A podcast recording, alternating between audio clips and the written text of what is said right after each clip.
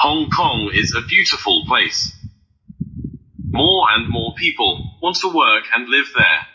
As we know, Hong Kong is famous for its expensive nano flats, but do you know, there are homes smaller than the parking space? Just when you thought homes in Hong Kong couldn't get any smaller, a new type of shoebox flat came out. It is really small, only 128 square feet. It is even smaller than the parking space, 130 square feet.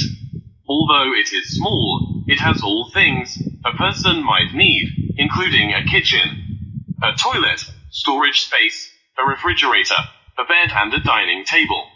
It's so small that you only need to take five steps to get from one end of it to the other.